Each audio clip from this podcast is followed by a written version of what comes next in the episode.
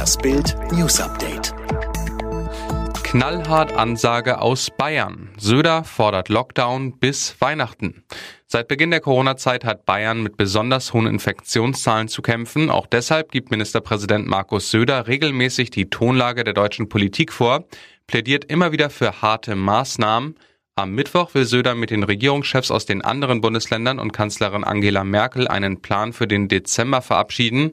Im BAMS-Interview sagt er, für ein schönes Weihnachten müssen wir den Lockdown verlängern. Dr. Andreas B. galt als besonnen. Dieser Oberarzt spritzte zwei Corona-Patienten tot.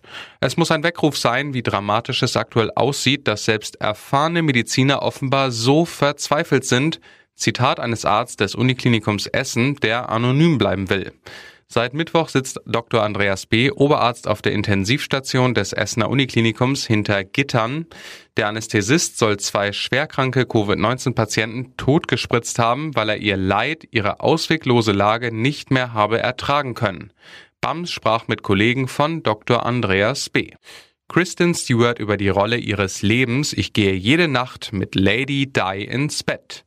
Wenn man eine Ikone verkörpert, kann man sich unsterblich machen oder den Ruf ruinieren. Kristen Stewart steht genau vor dieser Herausforderung. Der Kinostar spielt Prinzessin Diana.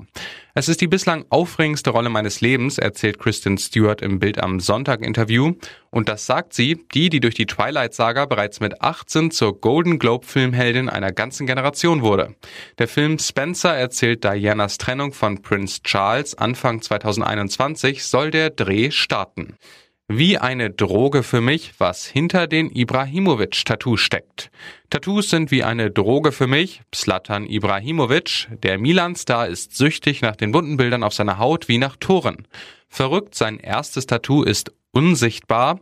Der Schwede hat sich Slatan in großen Lettern unter seinen Bauchnabel tätowieren lassen. Wegen der weißen Farbe ist es nur zu lesen, wenn er gebräunt ist. Das Protokoll des 06-Debakels, woran Yogis Zukunft jetzt hängt.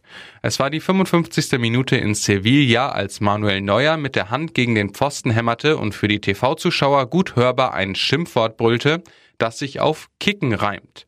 Die DFB 11 hatte gerade das 0 zu 4 gegen Spanien kassiert. 0 zu 6 stand es dann am Ende und das Debakel lässt den DFB und vor allem Trainer Jogi Löw voll in die Krise schlittern. Bild am Sonntag sagt, wie es nach dem Abpfiff weiterging, das 0 zu 6 Protokoll.